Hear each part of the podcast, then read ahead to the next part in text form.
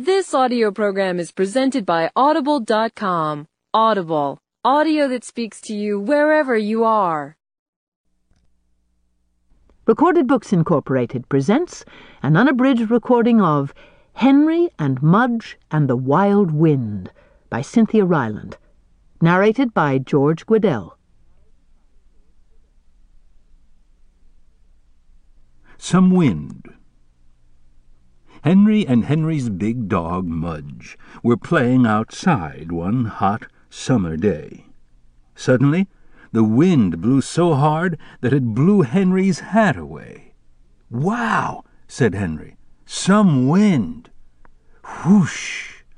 Mudge's fur rippled. His ears flapped. His eyes got all wet. Must be a thunderstorm coming, said Henry. Uh-oh. Henry didn't like thunderstorms. They made him jumpy. But they made Mudge even jumpier. Every time a storm came, Mudge did strange things. He whined. He walked around the kitchen table about a hundred times. He sat in the bathroom alone. He put his head between the couch cushions. The only jumpy thing Henry did was whistle a lot. Lightning would crash and thunder would boom and Henry would whistle. He whistled Jingle Bells. He whistled Happy Birthday. He even whistled the Star Spangled Banner, not very well. Henry knew what to do when the wild wind started.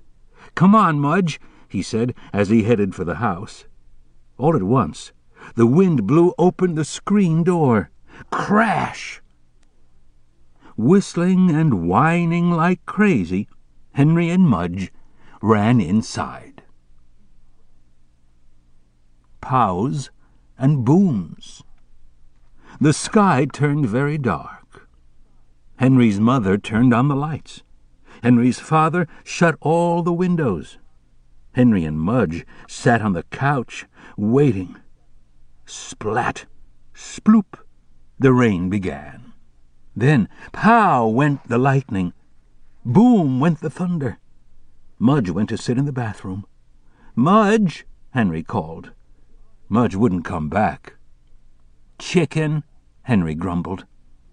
He started whistling Jingle Bells, but he missed Mudge. Henry went to the bathroom door. He looked at Mudge.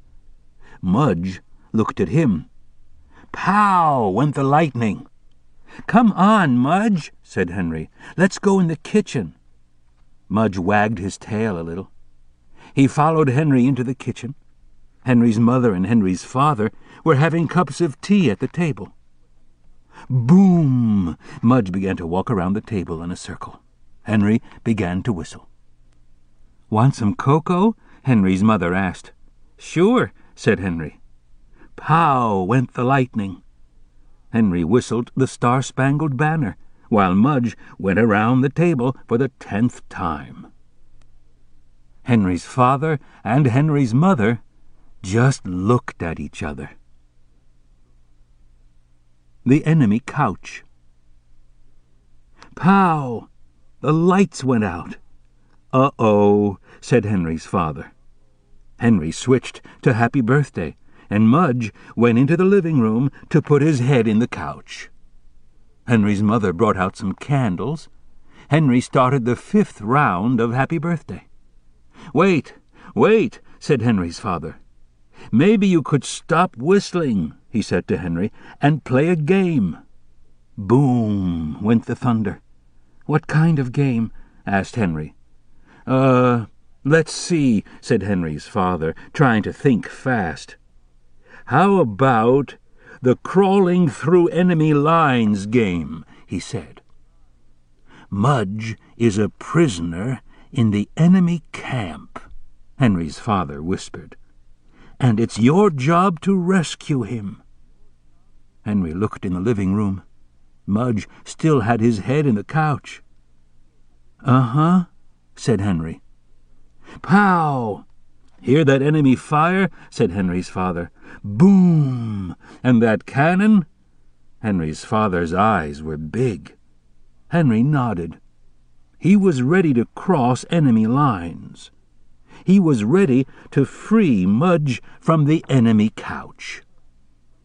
Don't forget to take a flashlight, said Henry's father, and watch out for scorpions. Henry grabbed the light and dropped to the floor. He crawled inch by inch across the enemy kitchen. Pow! Boom! He crawled inch by inch across the enemy dining room. Boom! Pow! He crawled right into the enemy camp. There was his best friend Mudge, a bravely waiting prisoner, with his head in the enemy couch. Mudge, whispered Henry. His brave friend lifted an ear. Mudge, Henry whispered louder. His brave friend wagged a tail. Come on, Mudge. Henry crawled over and pulled his brave friend's collar. You're free now, Henry said. Mudge sniffed the air of freedom. Mudge sniffed the socks of his rescuer. Pow! Boom! Mudge sniffed a fast track to the bathroom. Henry frowned. He had hoped Mudge would stay. At least you missed the scorpions, said Henry's father. Henry grinned a little and at least you know where to find Mudge if you need him, Henry's father said. Right, Henry laughed. Above their heads. For the rest of the storm, Henry sat at the kitchen table with his parents. They played cards by candlelight. Soon there were only little pows and tiny booms. Then there weren't any. The lights came back on. The sky cleared. And Mudge came out of the bathroom wagging as if he'd been to a cracker factory. Henry and Mudge went back outside. They sniffed the fresh air. They felt the wet leaves. And, like it was a painting, a great giant rainbow rose up and spread its beautiful colors right above their heads. The End. You've been listening to Henry and Mudge and the Wild Wind by Cynthia Rylant, narrated by George Guidall. This work, copyrighted 1993 by Cynthia Rylant, is recorded by arrangement with Simon & Schuster Children's Publishing. This recording is copyrighted 1998 by Recorded Books Incorporated. And thank you for being a Recorded Books reader. This audio program is presented by Audible.com. Audible, audio that speaks to you wherever you are.